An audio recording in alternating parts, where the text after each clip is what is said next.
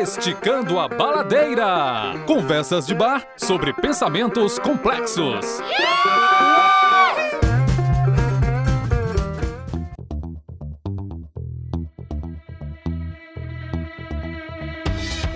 Olá, pessoas, tudo bem? Espero que sim. Eu sou Edmilson Júnior e esse é o Esticando a Baladeira, um podcast onde três professores e um podcaster discutem sobre pensamentos complexos na visão da arte, do design, da neurociência e da semiótica. Esticar a baladeira é uma expressão cearense que pode ser entendida como forçar a barra.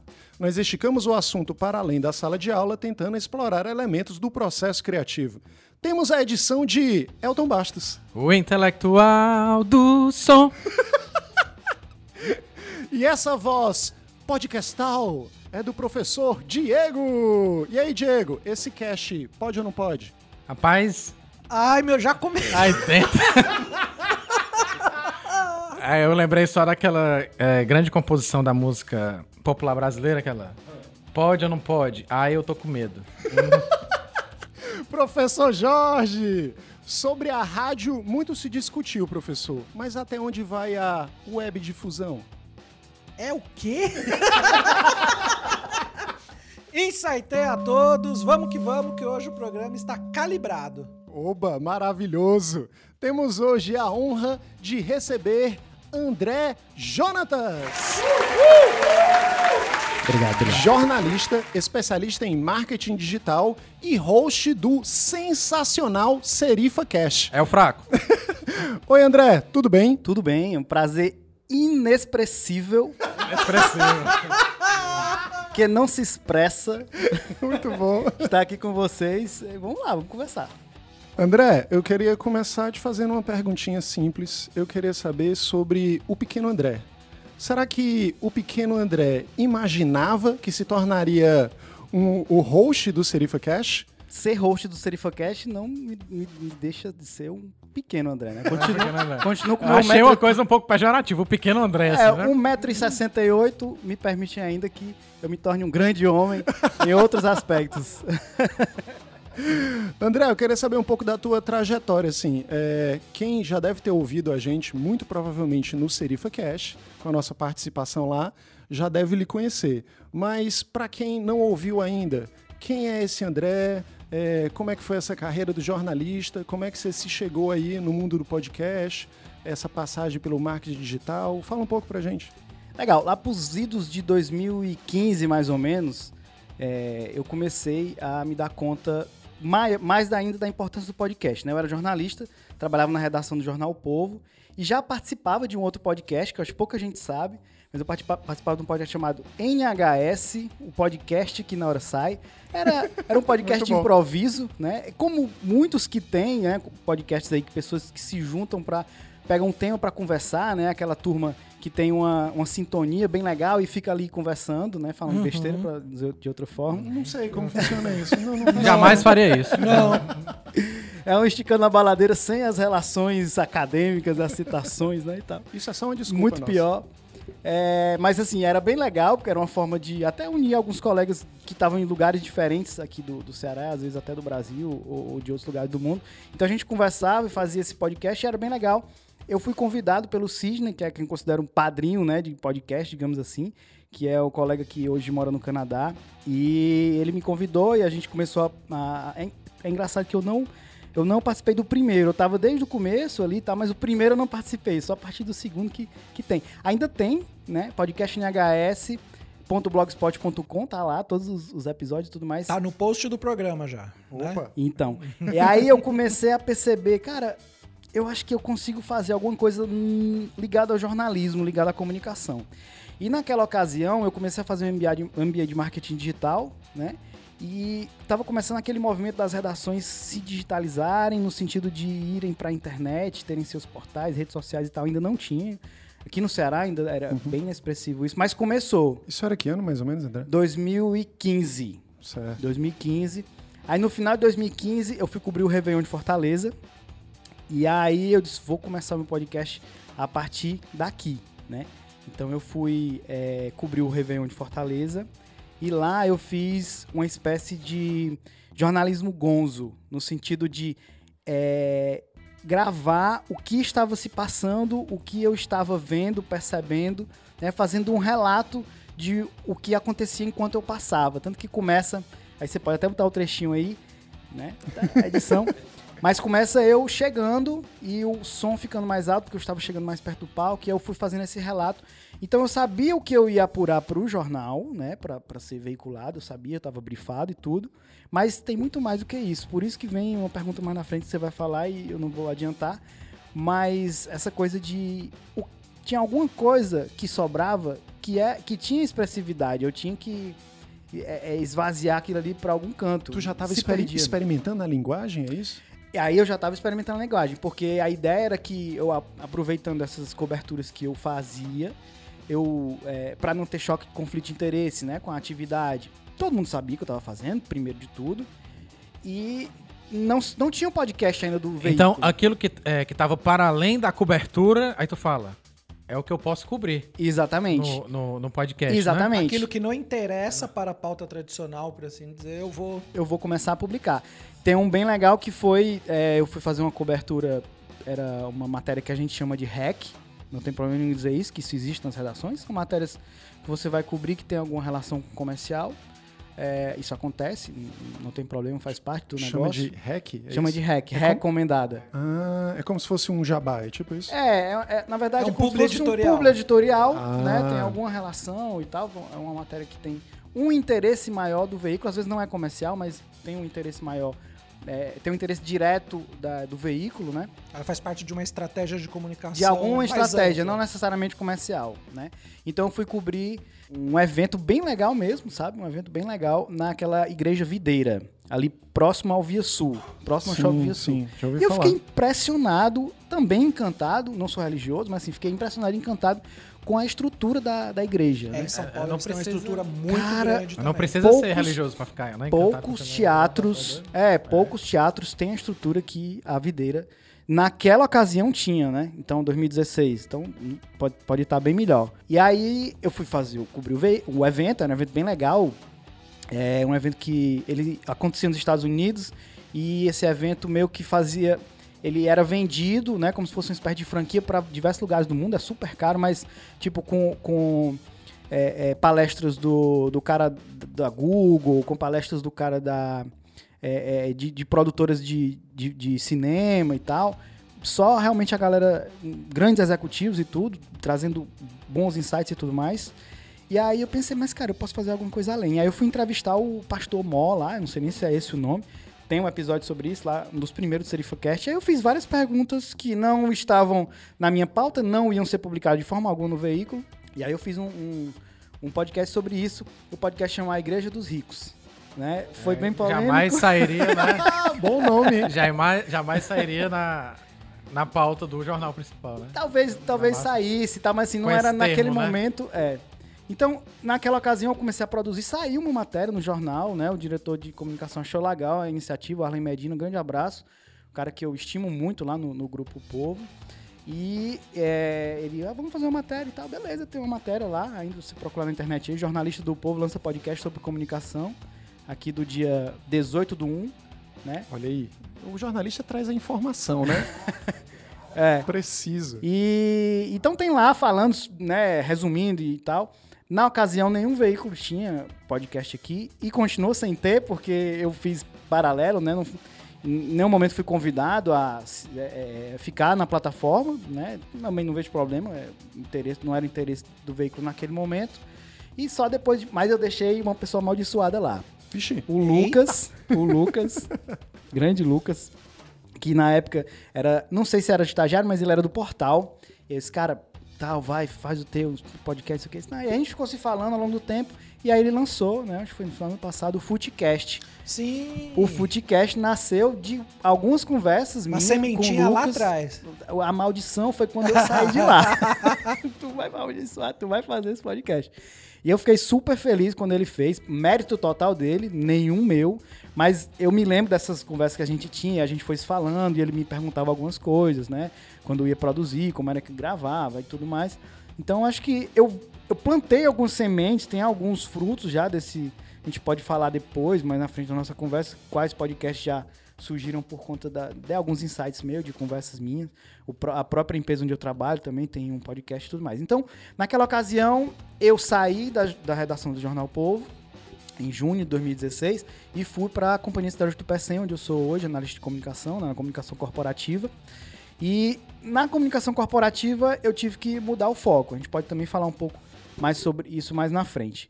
Então, foi, foi assim que surgiu o interesse e a produção de podcast. E o meu intuito não é ser grande, mas é ser importante, né? Que eu vou citar o meu guru, já que vocês gostam de citação, também gosto. Mário Sérgio, Mário Sérgio Cortella, né? Eu, eu- é um cara que eu admiro até que ele faça uma merda no futuro e depois eu me arrependa, né? Que acontece.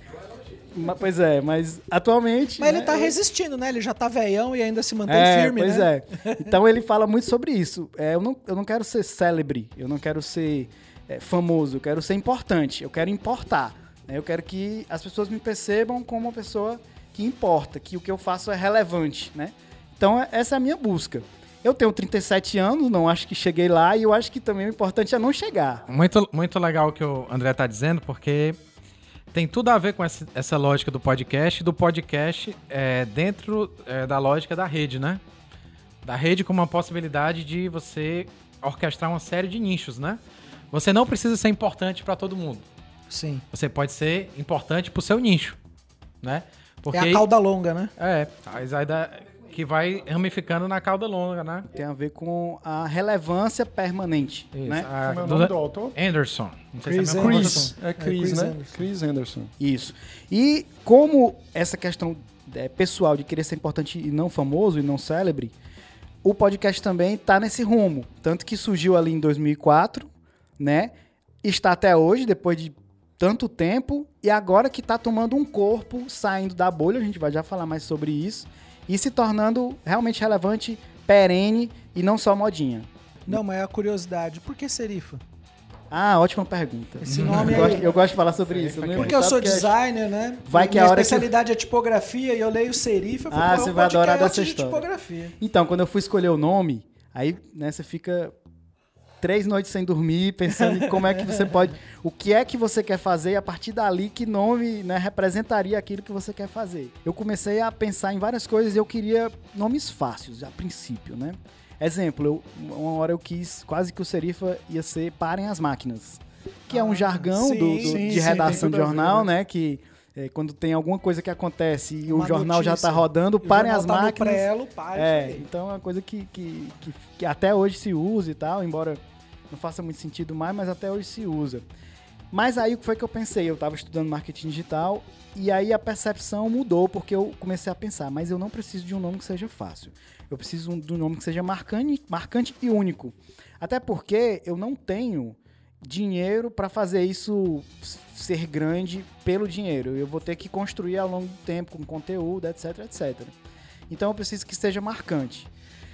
E aí eu comecei a pensar vários nomes e eu quis fazer uma homenagem à minha origem de profissão, que é a origem da escrita, né? Que é uma coisa que até hoje eh, eu, eu faço, né? Até hoje eu ainda escrevo, produzo conteúdo e tudo, mas eu comecei, eu tive essa origem na escrita, no jornalismo de redação, passei 10 anos, né? Primeiro no Jornal Estado, depois no Jornal Povo.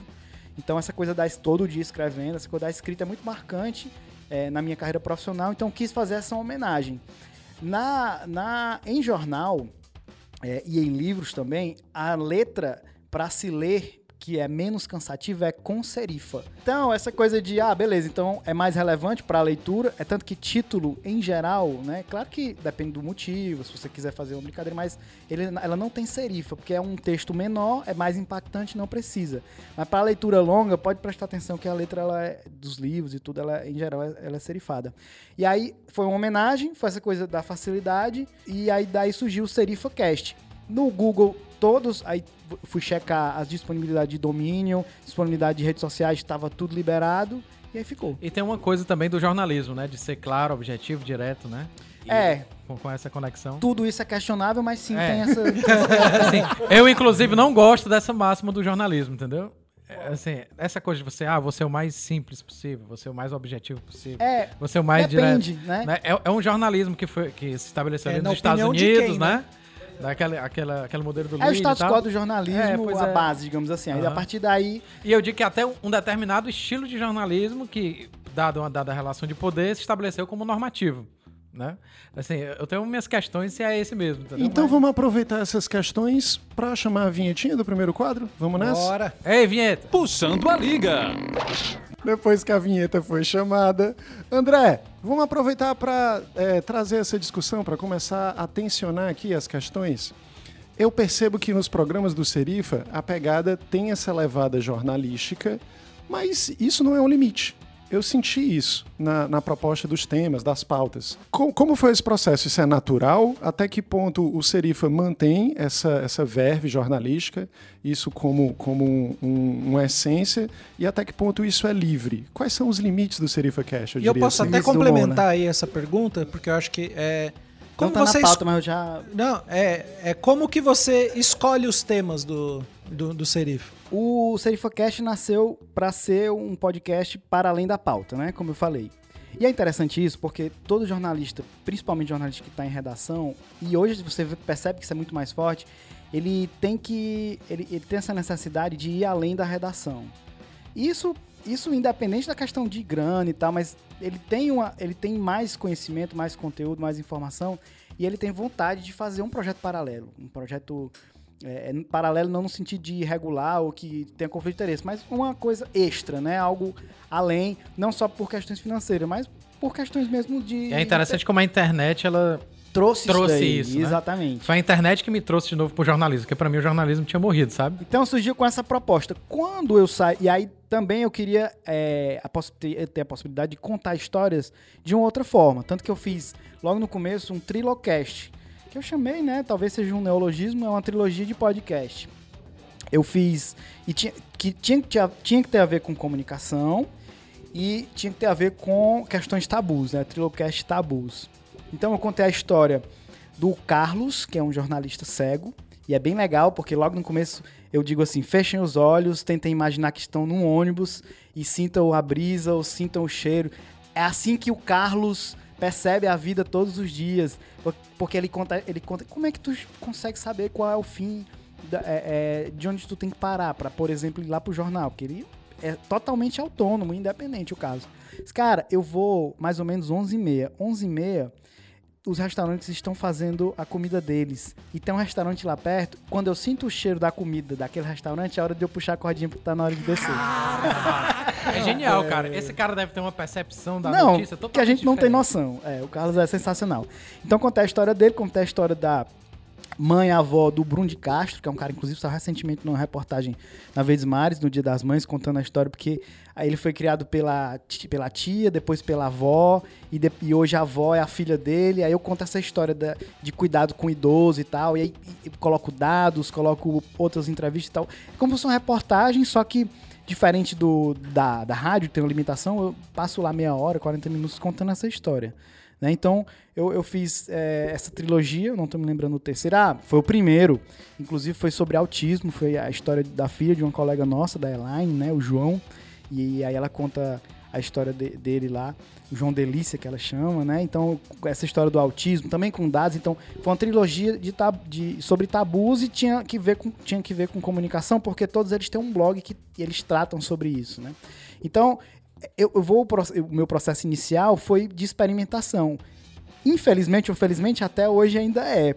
Porque eu não consegui definir uma, um, um- padrão que eu pudesse seguir. E, aliás, eu acho que até o Serifocast tem essa característica de não ter muito um padrão. Quando eu fui...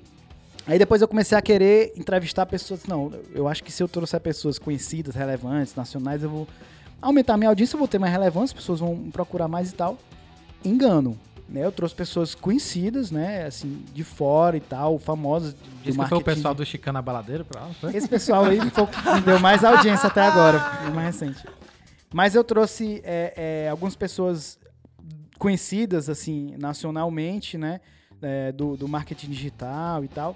E, assim, tanto faz, sabe? E eu comecei a perceber que mesmo um podcast sen- sendo essa coisa que tá na internet, que qualquer pessoa no lugar, em qualquer lugar do mundo pode acessar, a coisa do regional continua sendo Pois muito é, Tem por- muita força, a questão do nicho talvez seja o mais, mais forte, né, no podcast. né? É muito significativo. Não, que você falando eu até acho interessante, né? Porque tem, tem alguns estranhamentos entre ouvintes de podcast, né? Tem ouvinte de podcast que fala: Ah, eu não gosto muito daquela galera, não, porque é, o sotaque deles é muito puxado. Ou, ou porque eles falam de um jeito diferente. É muito louco porque é, a voz ela acaba se tornando a pessoa como um todo e ela carrega É só por isso que o Jorge tá aqui, na verdade. É só pra ter a cota dos paulistas, entendeu?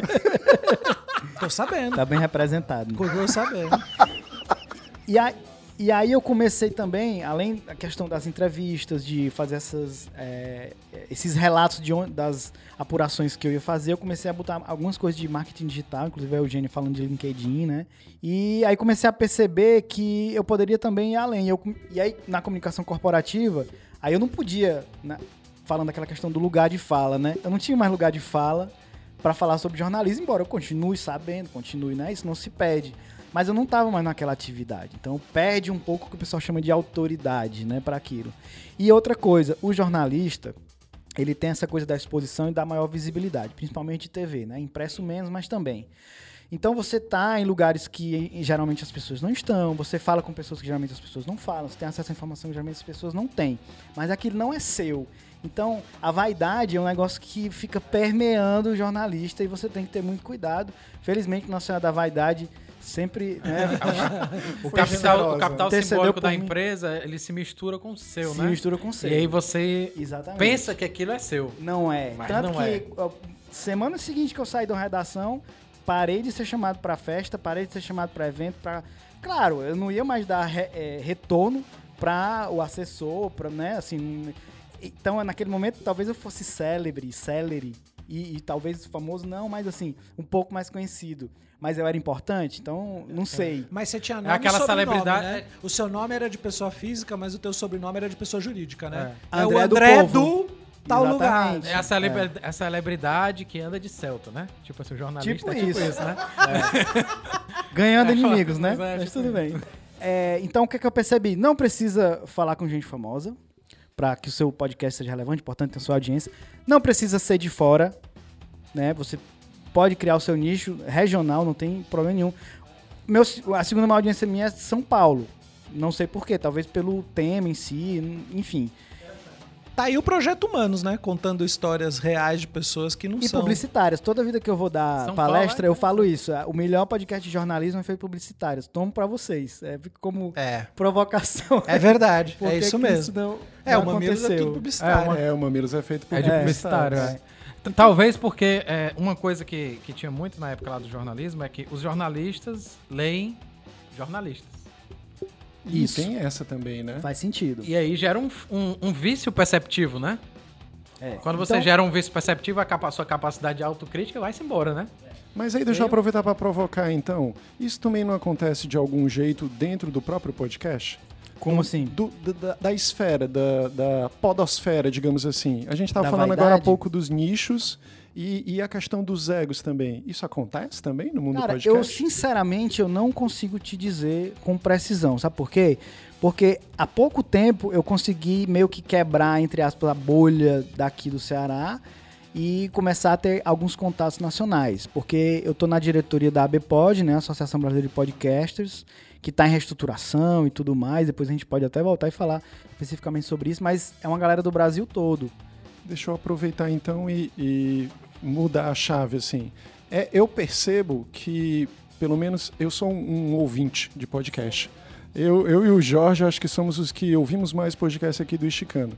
E desde sempre a sensação que dava é que há uma, uma, um- uma fraternidade mesmo. As pessoas se ajudam, tem as colaborações de um com o outro, né? Tem todo esse processo. E a gente está falando aqui desse jogo de egos que acontecem dentro da, da mídia como um todo, não só no jornalismo, né? Mas no jornalismo isso aparece com mais força.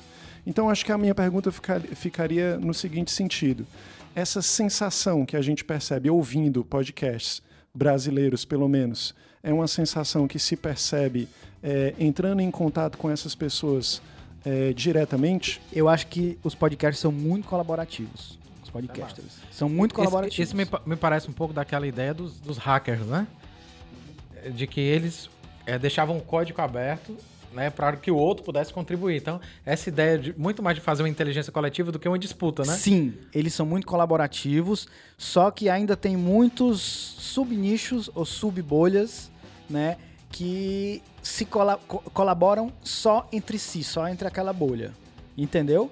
É, pode até ser, a internet pode ser internacional, nacional, internacional. Mas o meu podcast eu só gravo com o do fulano. Né? O, o Beltrano só grava comigo. Mas tem uma coisa Vamos, mais vamos, regional, você exemplifi- acha? vamos exemplificar. Por exemplo, tu, tu é um cara que é, o, é de um podcaster que trabalha com corporativo. Então, tu, tu se alia então com os corporativos, Então, é isso? é isso que é interessante. Ó. Vamos, vamos falar do, do ponto de vista da quebra dessa bolha. Até então, o que era o podcast no Brasil? Até bem pouco tempo atrás. Podcasters se juntavam, né? Pessoas se juntavam, montavam um podcast, entendiam um pouco de tecnologia, porque até então era difícil fazer o tal do feed. Você precisava saber codar de alguma forma, hoje não precisa mais. Tinha que Mas- um pouco de programação. né? Isso. Então você juntava alguns colegas, definia o tema e ficava falando aleatoriamente, sem estudar, sem pauta, sem propósito, sem objetivo, sem nada. Isso foi mudando. Muitas pessoas criticam essa mudança, porque agora você tem um podcast corporativo que tem um objetivo de branding, de venda, de engajamento para marca e tudo mais. Tem muita gente que critica isso, eu acho uma bobagem. Acho que tem espaço para todo mundo, não tem que estar Não é restringido. a lógica do marketing de permissão, de, de- de produção Pois de é, conteúdo. pois é. Por que não utilizar? Eu não, eu não consigo entender, mas é, tem muita gente que critica, ah, e tal, porque quer continuar na bolha. Aquela coisa que, inclusive, a gente falou no, no episódio que a gente gravou. É confortável estar da forma como Com estou, certeza. né? É. Então, quando há alguma coisa que quer, mas não é assim. Outra coisa que tem muita divergência. Podcast necessariamente tem que ter feed? Se não tiver feed, é podcast? Eu já ouvi Então. definições de podcast em trabalho acadêmico que é assim: programa de áudio disseminado por feed. Essa é a Então, definição. Eu discordo, entendeu? Eu concordo que também é isso, mas a gente tem que entender que o podcast é uma mídia de internet. Né? Ela tá no âmbito da rede social digital, que é mutável, que faz metamorfose o tempo inteiro. Eu não posso querer que uma coisa que surgiu em 2004 tenha o mesmo conceito, né, tanto tempo É, depois. porque ele pode ser distribuído por WhatsApp. Então, o que é que está pode ser distribuído acontecendo? só no YouTube. É no podcast- contraditório, né? No é pod- contraditório. é contraditório. Qual é o, o que está acontecendo? Podcast corporativo. Eu, dist- eu pego um áudio, certo? No sistema da empresa, eu vou distribuir só para os meus colaboradores. Uhum. Então só eles vão ter acesso. Eu não tenho um feed. Sim. Eu hospedo in- internamente, distribuo só para quem acessa por meio de login, de, de matrícula e login. Sim. É podcast. É podcast. Por que, que não é podcast? Só porque não tem um feed, não tá hospedado, não distribui. É não que o tem- feed não. não- é como se essas pessoas se apegassem ao fato, na época, elas precisavam fazer o código e tal. Mas será que não é manual. isso que prende o podcast nesse sistema de broadcast, de que eu consigo ter métricas, que eu consigo verificar a difusão dele, o quanto que o, o que ele acessa ou não? Mas Porque internamente o dá pra fazer isso. Então, mas daí você já sabe, você não precisa. Por exemplo, ele nunca vai sair dali. Porque se você divulgou na tua empresa, você já sabe qual é o Mas limite. isso não é questão do endomarketing, do exomarketing, não é por aí? Será? Mas a- a questão aqui que eu tô querendo colocar é assim: não necessariamente o podcast tem que ter um feed. Claro que. Aí a pergunta é: então um áudio de WhatsApp é um podcast? Pode ser ou pode não ser. Se eu pegar o teu programa, botar no MP3 e difundir. Então podcast não é só o meio, acho que é a forma também. É o Eu formato. acho que podcast é a associação da forma com o meio. Só que esse meio não precisa ser necessariamente um feed, precisa de uma transmissão. Porque pela questão do, é, do digital, né? Porque senão Você música, pode apresentar isso em senão música formato. seria podcast. No, no Spotify a música seria podcast. E não é, tem a parte lá, podcast. Então eu acho que a gente pode começar a falar sobre mídia especificamente. E eu acho que eu acho que para isso vale a pena a gente chamar aquela vinhetinha esperta, né? Chama a vinheta, Elton, por favor. Cuidado, você está na zona de forçação. Sabemos que os autores ou assuntos discutidos a seguir não têm a relação que criamos, mas a ideia é justamente essa.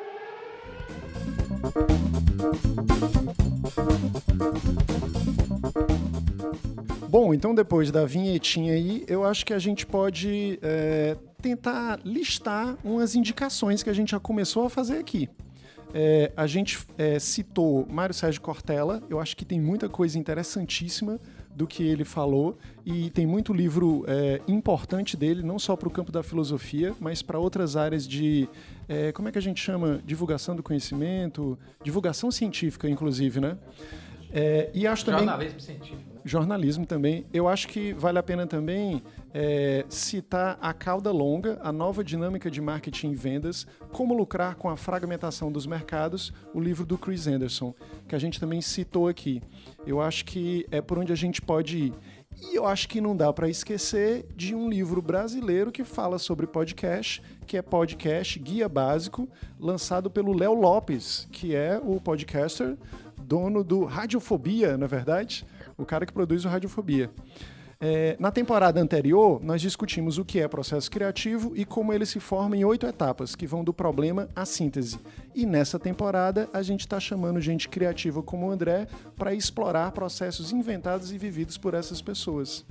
Ô André, sobre essa questão da cauda longa que a gente citou antes, e a gente estava falando agora aqui sobre a relação do podcast mais nichado e a relação da mídia propriamente. Eu acho que a gente podia entrar aí e te fazer uma pergunta bem provocativa, eu acho. Se a gente está colocando, tentando encontrar o podcast como um formato, esse formato não já existe para o rádio? Já não era um formato que existia para a rádio? Quando é que ele se transforma numa outra coisa? Qual é a diferença entre rádio e podcast? É só essa coisa do nicho? É a cauda longa? É o capitalismo que diz o que é podcast, o que é, On rádio? demand. Essa É o on demand? é É, uma das características. Eu gostei. É uma das características. Vamos lá. É, foi tanto, foram muitas perguntas num só, né? Eu não consegui. Como eu não anotei, não tá na pauta, vamos, vamos ficar tentando. Surpresa! Esse negócio de pauta é superestimado. É é interessante a gente pensar o seguinte: é, muitos já, se, já falam que o podcast é a nova era de ouro do rádio. O, o- o podcast não surgiu em função do rádio, que é curioso isso, né? Você, por exemplo, imaginar que a fotografia digital não surgiu de quem produzia, fazia, revelava fotografia analógica. O que é lógico? O rádio criasse podcast. É o mais lógico, mas não foi isso que aconteceu. né? E a gente pode até lembrar um pouco da história do podcast para falar um pouco sobre isso. Lá em 2002 já existia o RSS 1.0. O que é o RSS? Really Simple Syndication. É aquele íconezinho laranja quadrado que tem três pontinhos, três ondinhos. Sempre quis é. saber o que significava a sigla. Obrigado, André. Então aquilo ali fazia com que você e fosse no blog, blog e assinasse o blog. Hoje não tem mais esse bichinho, tem assine, né? Então é a forma de assinar. É o feed do blog, exatamente. Já existia. Aí teve um cara chamado Dave Wine, ele fez o RSS funcionar para arquivos de áudio para um jornalista. Então o jornalismo, é, o jornalismo aí puxando o podcast. O nome do cara é Christoph Lindon. Ele é ex-New York Times e, e NPR. NPR é um nome inter- interessante e importante. National Public Radio. É a, é a Rádio Pública Nacional dos Estados Unidos. Lá, em 2002, foi, foram eles que começaram essa história do podcast. Esse negócio de podcast começou aí. Começou aí. Oficialmente, essa é o que conta a história. Não vou ser revisionista, como o nosso país está sendo, mas nada, nada nasce do nada, né? Sim, então não claro. foi 2002, pum, RSS 2.0, Magicamente. rádio, jornal, não. O cara já devia ver, não, como é que eu faço para disponibilizar minhas entrevistas, né? Outras pessoas menos notórias já devem ter tido soluções próximas Sim, também, inclusive, né? inclusive tem um cara que foi no Twitter, não vou me lembrar o nome dele aqui, mas eu vou passar e vou- vocês vão deixar o link desse cara. Ele, ah, então quer dizer que surgiu em 2004 aí o nome podcast? Pois tá aqui o meu episódio de 2002, que inclusive eu cito que começaram a chamar de podcast esse negócio que eu já fazia, que é o E agora? chamava de audioblog. E agora? Vai, vai revisar? Vai mudar quando surgiu? Porque quem hoje oficialmente tá lá na Bpod, no site da Bpod, e é o que todo mundo fala, o, o podcast surgiu em 2004 também no Brasil, com outro podcaster e outro podcast. É um novo, é a nova briga Santos Dumont versus Irmãos Wright. tu fala que, e tu já citou aqui no, no início, André, que o slogan do Serif é Existe vida além da pauta. Isso tem a ver com a ideia de um jornalismo criativo? Tem, mas isso mudou ao longo do tempo, né? Porque, como eu falei, eu saí da redação e eu não me senti mais confortável, porque eu dava dicas também, né? Eu me lembro que eu fui cobrir uma, uma tragédia que teve aqui quando estava sendo construído o viaduto da Raul Barbosa. Teve um acidente lá com mortes. E eu tava nesse. Foi um horário que ainda estava no meu horário, eu fui cobrir, né? Eu fui cobrir, a, a, fazer a cobertura inicial lá. E na ocasião eu percebi alguns colegas jornalistas da, da TV meio que forçando as pessoas que estavam lá, familiares, né? E aí, doeu muito, né? O cara sem braço. É, não Aquele foi- negócio, Mas né? assim, era com familiares, né? Aham. Familiares chegando lá pra querer informações do cara. Como você se sente, Sente, né? né? Horrível. Não é nem- era pior do que isso, cara. Era- eu não, não vou me lembrar exatamente o, o, o que era, mas era forçando assim. Isso é um absurdo, não é? Porra! O que, não- que eu vou dizer? né? Aí, nesse podcast, eu, eu citei isso, né? Inclusive, dou uma dica pra vocês, né? Que me perdoe os colegas, mas eu não concordo com a postura de você colocar palavras na boca do entrevistado. É, você não é, pode, né? você Esse não é pode muito puxar esse o assunto de outras formas, de forma indireta, mas induzir não é legal. Eu entendo que é, a gente, enquanto repórter, tem muitas pautas pra fazer e que quer concluir é logo uma pra poder fazer outra, enfim. É compreensível, mas não é justificável, né? Então, é, é, eu dava essas dicas. Quando eu saí da redação, eu não me senti mais confortável para fazer isso, entendeu? Eu não ia ser mais respeitado, provavelmente, por estar faz- falando isso e, e falando de, de pauta sem estar numa redação. Então, realmente, eu meio que até, inclusive, meio dei uma abandonada nesse slogan, né? Então, eu falo muito que é um podcast de insights em comunicação, que é mais amplo, storytelling e provocações, porque eu realmente trago provocações e, e- questões. Mas isso é muito massa, porque eu fico enxergando, então, um podcast que está num processo de autocriação. É muito legal você ter um ponto de partida, porque você não pode negar a sua história enquanto jornalista, mas você busca, e, e é como eu enxergo, enquanto ouvinte do seu programa, é, justamente esses insights. Que história eu ouço mesmo. Então, o podcast veio lá de 2014 pra cá, meio que no Brasil, é, ainda na bolha, né? No nicho ali. Jovem Nerd, né? aí Foram surgindo outros, Rapadura. Cast e tal, que continuam sendo relevantes, que são a base, que sempre devem ser citados. Mas não, a vida, existe vida além do Nerdcast, existe vida além do Rapadura Cast. Todos os dois eu escuto são sensacionais, mas se você for pensar enquanto ampliar, Até porque só sai uma vez por semana, né? é, você ouve assim, o tem- Nerdcast, o que mais que você vai Mas ouvir? essa bolha foi quebrada. Esticando. essa É, bolha foi esticando. quebrada.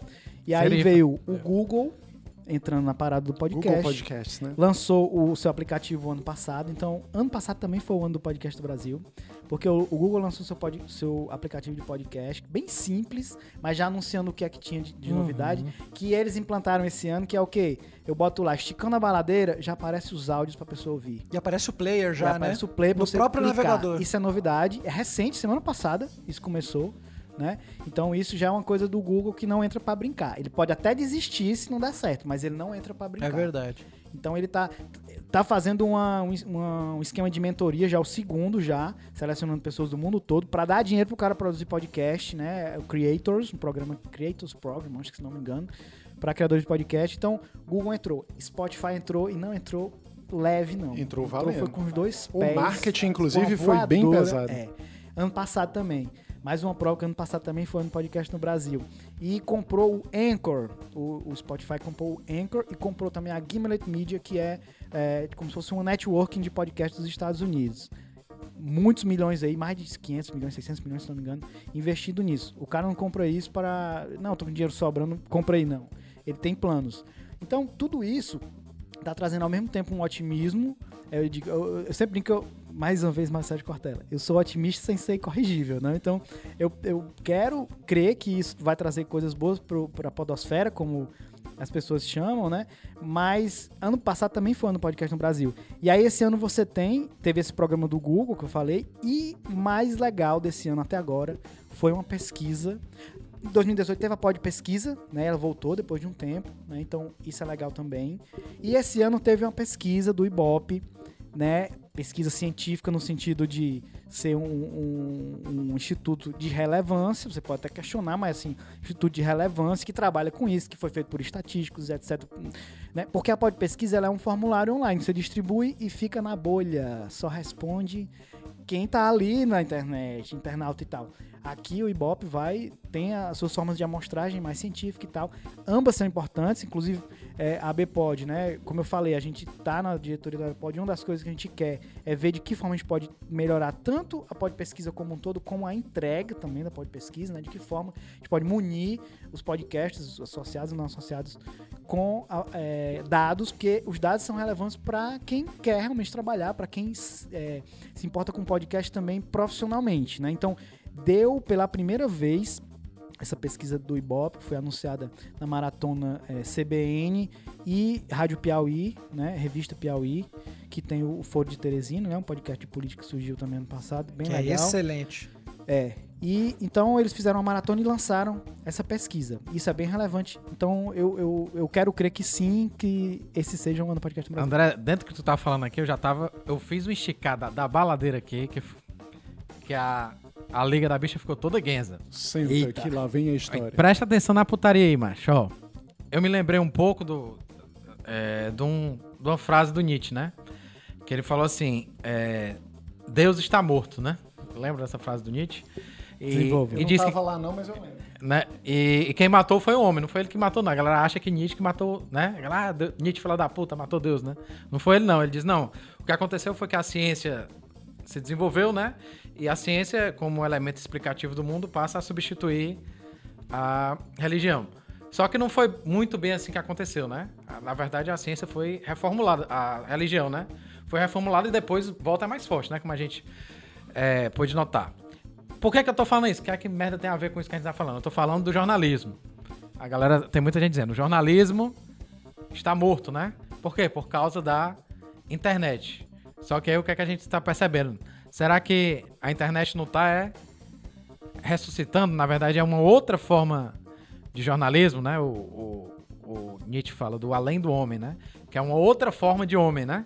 Não seria um além jornalismo, ou seja, uma outra forma de jornalismo, não centrado nesse jornalismo de massa, né? Que a gente estava acostumado a ver. Ou seja, é, perceber essa outra forma de, de fazer jornalismo e tem tudo a ver com o que você está falando, porque há uma lógica que a gente pode ver, uns indícios de investimento dentro da rede, né?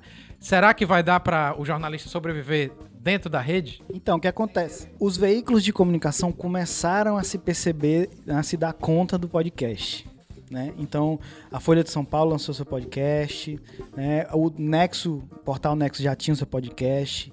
Brasil que eu tô falando, né? New York Times já tem, é a maior audiência do mundo, a New York Times, né? O The Daily, se não me engano, o podcast deles lá, diário. O Povo aqui fez um podcast diário também, que analisa, analisa as principais notícias, né? O, o Diário Nordeste tem podcast também, eu, e eu sei que eles lá estão pensando em ampliar isso daí. Estão, está havendo um movimento, porque o que acontece? É, essa lógica de a rádio deveria ter é, desenvolvido, criado e hoje bombar o podcast não aconteceu, mas os veículos ficam ali, opa, tem alguma coisa dando certo aqui, vamos puxar. Aconteceu com as redes sociais também. Todo, até as empresas talvez já estivessem utilizando redes sociais e tudo, mas os veículos estavam ali. E aí, como é que a gente vai usar o Facebook?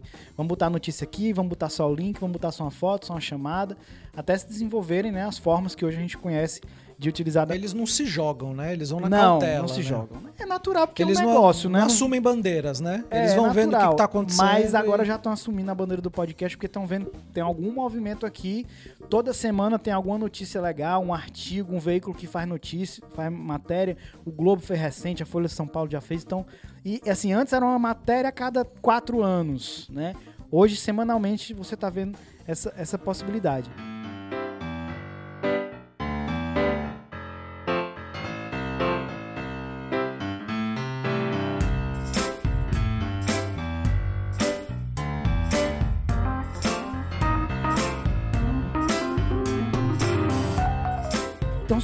Concluir essa história de o ano do podcast do Brasil, que a gente nem explicou, né, pro, pro, pro ouvinte aí de Esticando.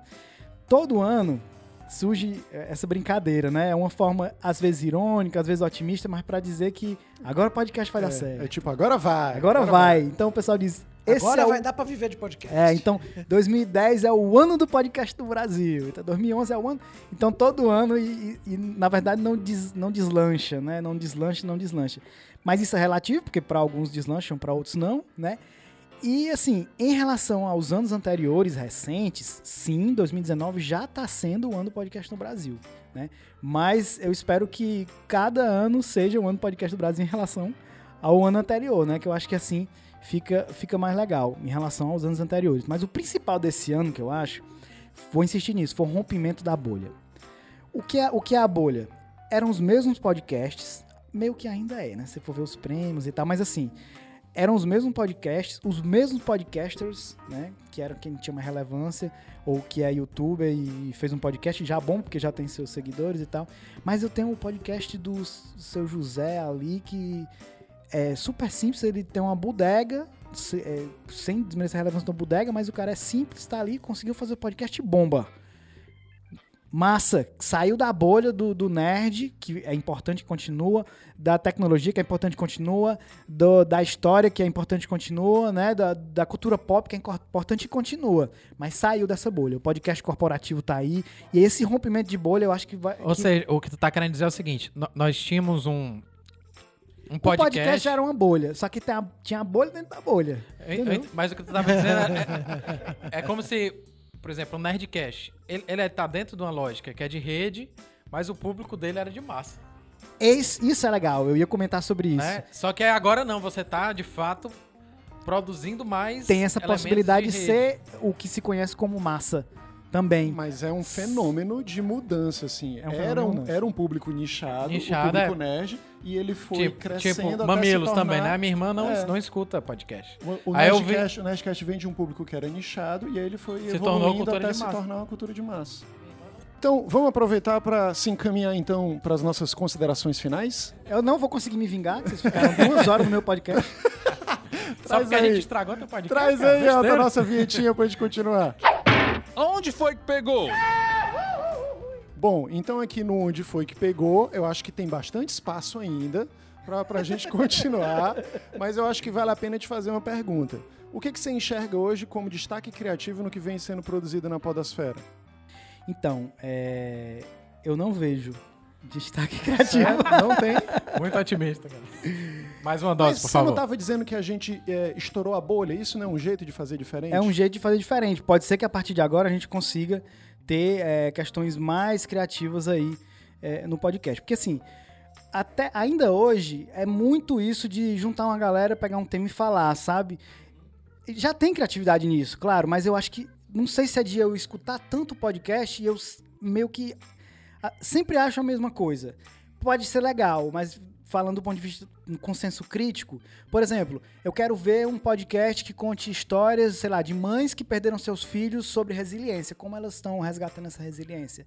Acompanha aí cinco mães durante um ano e faz um podcast. Exemplo. Por exemplo, eu quero ver o cara que vai lá em Capuí e conta a história dos pescadores. Você sabe que em Capuí tem história lá que o Brasil surgiu de lá.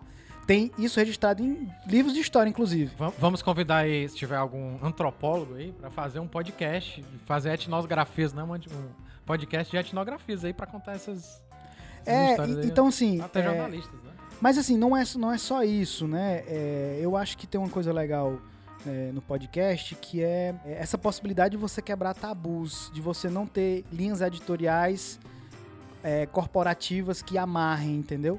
Tem essa liberdade. E uma coisa que eu escutei muito legal da, da presidente que vai assumir agora, da BPOD, a Kel, que o podcast é como se fosse o fanzine do áudio, né? Ele é meio rebelde, ele é criativo por essência, sabe? Ele, ele, não, não, ele não quer ser regulado, ele não quer formas. E é isso que é legal, não existe forma, fórmula para fazer podcast. Claro que para alguns estilos, alguns tipos, tem boas práticas. Inclusive, eu tenho um modelo de pauta aqui para podcast corporativo, por exemplo, que eu coloco todos os detalhes, porque no corporativo o que você está fazendo é tempo que você está investindo. Então, eu preciso ter um retorno daquilo ali, eu preciso saber porque que eu estou fazendo aquilo ali. Então, desculpa decepcionar vocês, talvez vocês fossem esperar que eu fosse citar em podcast super criativo, mas assim, se você for pensar do que é feito hoje, que, que as pessoas gostam muito, eu vou voltar e aí é mais uma vergonha, né? O Nerdcast, mais ou menos, mais uma vez como um exemplo. Eles fazem todo final de ano Nerdcast RPG. Os caras gravam horas e horas e horas a fio. É, é, é praticamente uma produção cinematográfica pro áudio. Audiofográfica, como é que eu digo? Audiomatográfica, sei lá. Eles chamam de audiodrama, né? É um audiodrama, né? Que não é novidade audiodrama. 1938 com Orson Welles, A É, Guerra não dos é- Mundos, Isso, um não é audiodrama. novidade, mas a forma como eles fazem, eles utilizam muitos recursos tecnológicos, eles têm um microfone, que eu não sei se é deles ou se é pra produção, mas é aquele microfone que ele simula como se fosse o, o- a dimensão 3D, 4D do, do- do- da voz, então o cara quando vai gravar ele vi- fica circulando o microfone e aí fica como se fosse circulando. Eles fazem uma coisa bem imersiva, tanto que eles quando divulgam, escute com fone, porque a imersão vai ser melhor. Então, eu acho que o, o Mamilos ele faz jornalismo, que também não é novidade, que é muito massa, que é bom, que é uma vergonha pro jornalismo, pros jornalistas, porque não é o jornalista que faz. Os jornalistas, tu fala como se fosse eles, né? A gente É, a gente achando pra nós, é verdade. Eu me incluo nisso. O Escriba Café, os, os podcasts hoje, hoje, que eu considero que tem mais relevância do ponto de vista de criatividade, são os que fazem storytelling, que não é novidade, é o audiodrama. Mas, por exemplo, o Escriba Café, eu já escutei todos já os episódios. é desde o começo aí. Isso, também, né? então, é, assim, são criativos? São, mas eu acho que tem potencial pra ser muito mais e de outras formas. Ah, André, por que, que tu não faz? É verdade, né? Por que, que eu não faço? Tá aí, tu tem um monte de ideia. Ter a ide- ideia não vale nada. O que vale é a execução. É a. Mas crítico de arte nem sempre é artista, né? Pois é, então, eu consigo fazer o que eu tô dizendo. pro Ed, cara? O que eu tô dizendo é porque eu já pensei em fazer, mas eu não consigo executar. Então eu realmente preciso. Acho que tu tem que escutar um programa que vai mostrando desde a ideia até a síntese. É É um podcast. Esticando a baladeira, vai Chico na mostrando baladeira, tudo. né? Tô Desde tentando começo até o ouvir. final. hein? Tô tentando Por onde é ouvir. que vocês acham que a gente foi, hein? O que, que tu acha, caladinho? Não, tava ouvindo vocês aí. É... E Tá não... muito calado mesmo, viu? Tô, tô calado. No episódio que você participou do SerifaCast, eu tive que ficar cortando porque não parava de falar. Geminiano, cara. Mas Não, mas tá agora cansado, deu pobre. espaço pra tu brilhar, André. Agora é... É, Eu acho que de tudo que foi falado aí, eu, eu entendo que tem alguns formatos que, que, que nem você falou, ah, não existem podcasts criativos, né? Não tô querendo aqui se ficar sendo babaca nem nada, mas eu até acho Esticando Baladeira criativo, viu? A- a- acho até que tem um formato ficou dife- ofendido. um, um pouquinho diferente. não, não, não, mas não é de ofensa, não. É- Mas, mas é, em essência é criativo, né? O podcast, em essência, ele é criativo. Eu digo assim, que me surpreenda. Por não, enquanto, tem. não. Mas é, o, o que eu tô pensando aqui é que o podcast, até agora, ele parece que, que ele ainda não conseguiu sair de um caráter que, que eu não sei, por falta de palavra melhor, eu vou falar que ele é uma mídia alternativa e que boa parte da- das vezes também de resistência. Né? Numa ideia de que é, tem pessoas que nunca seriam ouvidas nos meios tradicionais, tem histórias, tem conversas, tem, tem, tem assuntos, enfim, que não teriam espaço jamais, e essas pessoas encontraram uma maneira relativamente barata, porque ainda não é popular, mas é muito mais barato, é, não mediar, não Mediado? é, diz? mediado, né? Uhum. Não mediado, que eles podem livremente falar da maneira que eles quiserem, entendeu? Eu acho que por si só é um primeiro passo para o processo criativo alcançar esse ápice que ainda não existe nada, mas eu também entendo, eu, eu entendo que tá no meio do caminho, sabe? Eu não sei se já teve tempo suficiente, vamos pensar em Brasil, da mídia podcast ela ter essa liberdade da- das pessoas dominarem né, todos os recursos dele e começarem a fazer conexões para poder inovar dentro do ambiente do podcast. O que eu entendo é que, por exemplo, tem um designer, que né, o Ivan, fazendo Projeto Humanos. Sim. Muito bom. Documentário. Muito bom. É um documentário. Áudio documentário. Só que aí, aí você fala, ah, mas o cara não fez nada de novo. Mas tirando o fato dele ser designer, que pra mim já é muita coisa. Então o designer começa a dar aula na arquitetura, depois ele começa a dar aula no jornalismo, e ele, e ele pega aqui agora, que, que tá bombando por causa de um caso absurdo, mas o cara ficou mais de dois anos revirando textos e mais Um textos. trabalho investigativo É, sensacional. absurdo que ele tava até com medo de que ele começar a chegar a outras conclusões que tivesse que reabrir o caso, sabe? É uma coisa impressionante, numa qualidade de narrativa muito boa. E de é algo produção novo. e de edição, Não é né? novo, entendeu? Não é novo, mas para o podcast é novo. E aí, Diego? Eu acho que essa relação entre o podcast e a criatividade, né? Eu acho que é tipo. Eu concordo um pouco com o que o André disse em relação à criatividade do ponto de vista da forma.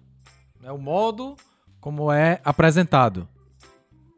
O modo como é apresentado talvez não seja tão criativo. É, onde é que entra a criatividade? Eu acho que na, no conteúdo da execução.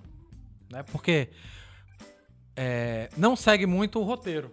as pessoas começam a conversar, começam a se afetar, e aí nessa, nessa troca de afetos surge um conteúdo que, tipo, porra, surge ideias muito massas, Sim, muito, muito sim. interessantes. No desenvolver do programa, que, tipo, num programa bonitinho com roteiro, não surge. De né? repente é outra coisa, né? É outra coisa, entendeu? Então acho que assim, do ponto de vista do conteúdo, se, se você for escrever um artigo científico, talvez você não tenha uma ideia tão interessante sozinho, pensando em casa, como aqui sendo afetado pelas pessoas interagindo, entendeu? A forma que as Então, conexões acontecem. Acontecem on- ali online, entendeu? Você é afetado pela. Então, tipo, às vezes você tá num bar conversando com um cara e aquilo se perde. Mas aqui não. Além de você beber menos do que no bar, né? Então você mantém algum grau de sanidade. Mas, mas Eu que ajuda- a que ideia ajuda- de beber que- menos e não de não beber. Não beber, é o André trouxe uma dose aqui pra cada um, né? Então, assim, eu acho que do ponto de vista do conteúdo, é bem criativo. Eu acho, assim, enquanto experiência pessoal, né? Por causa dessa, dessas trocas de afetos. De fato, do ponto de vista da forma... Estrutural. É, da forma não é tão criativo, né? E, assim, as minhas esperanças no jornalismo residem muito na rede, né? Tanto de é, do ponto de vista do vlog, como do ponto de vista do, do podcast. Aí eu falo isso muito com meus alunos, né? Eu, eu trato muito da questão do, do jornalismo e da criatividade, né? Eu tava até falando ontem na aula de semiótica, reclamando porque não tinha a disciplina de história da arte para o jornalismo, né? Porque o que faz você criativo é você estabelecer novas conexões.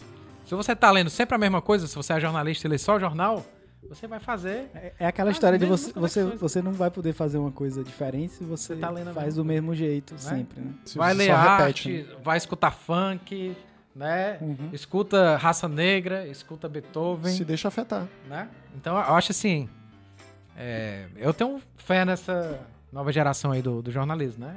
Acho que eles podem, a partir da internet sendo afetados, dar uma reviravolta, um revés 3 aí nesse negócio. Ó, pra mim, a vontade criativa é a mala propulsora do processo dos artistas.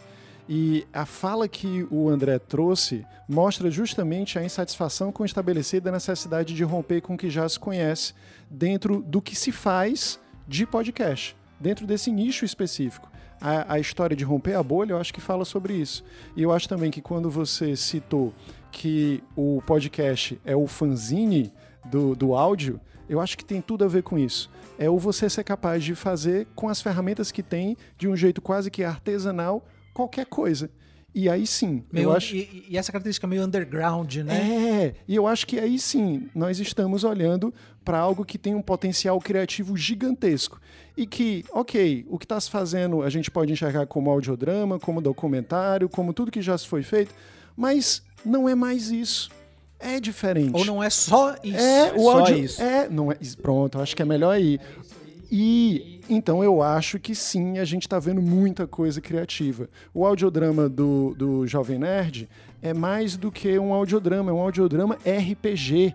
Isso já é muito legal. Sim. O Mamilos é jornalismo, mas é um jornalismo que é en- engajado, Você sabe o que eu achei empático, legal? cara? empático. E até o André falou, poxa, mas não tem um programa que fala sobre mães e sobre a ideia de sei lá. E o Mamilo semana passada lançou isso que você Fez. falou? Olha aí que É, legal. E o, e o, e o, Eu nem vi. e o Projeto Humanos é documentário, mas é um puta storytelling, é uma produção sensacional. Então é justamente essa mescla do que já existe que propõe formas criativas. Essa E não bricolagem, né? E não nos esqueçamos que lá nos Estados Unidos foi uma rádio que fez o podcast bombar lá. A CBN está começando a fazer isso aqui. Então tem, tem muito contexto semelhante do, do- de como o podcast bombou nos Estados Unidos que já está acontecendo aqui. É Né? até uma conversa que a gente tava tendo, né, André? Que a CBN, ela tá transformando os programas que já existiam em podcast. Em podcast. A Folha, pelo menos, ela tá falando, ó, vai lá e faz algo novo. Mas a CBN também já está fazendo, por exemplo, ele fez o CBN Professional, que é um podcast corporativo que só tá lá no, no podcast. Mas em essência eles ainda precisam né, fazer esses produtos só para a podosfera, digamos assim. E aí, André? Eu, eu, gosto, eu gostaria de fazer a conclusão com uma provocação, né? É, um dos principais características do podcast, talvez que seja o mais difícil, é, além de você conseguir colocar na rotina para que aquilo né, tenha frequência, que é importante para o podcast, né? É contar a história e divulgar o podcast. Então, eu tenho um, um fluxo de processo do podcast, né? Desde a criação de- da pauta até a divulgação. A coisa de entrar na rotina, contar a história e divulgar, talvez seja o maior desafio, né? Claro que vai variar, né? Mas assim, via de regra. Quem é um profissional que tem um, um dos maiores potenciais para contar a história e divulgar? É o jornalista. Né? Então, quando eu comecei, quando eu fiz o meu curso de marketing digital, MBA, o professor, na primeira aula, disse assim: quantos jornalistas tem aqui? Praticamente era eu, né? 30 alunos, eu era o, jornal, o único jornalista. Por que, que você está aqui e tal? Pô, vou te dizer uma coisa aqui para vocês. Você sabe qual é o profissional com maior potencial de se dar bem nas redes sociais, marketing digital e tal? O jornalista. Porque é, passa ano, é, entra ano e sai ano, o conteúdo é o que se torna mais relevante na rede. O algoritmo vai mudando, diversas formas, vai ranqueando mais ou menos, mas em essência é o conteúdo que, que dá aquela, é, é aquela chegada. Como mídia digital, em, em, essência eu tenho que pensar nisso. Né? O nome disso é SEO, né? basicamente, mas o jornalista tem que entender disso também. Naquele momento eu estava buscando isso. Então, é a hora do jornalista que vive um momento muito difícil, né? O jornalismo como um todo, as redações como um todo, lamentavelmente vive um momento bem difícil.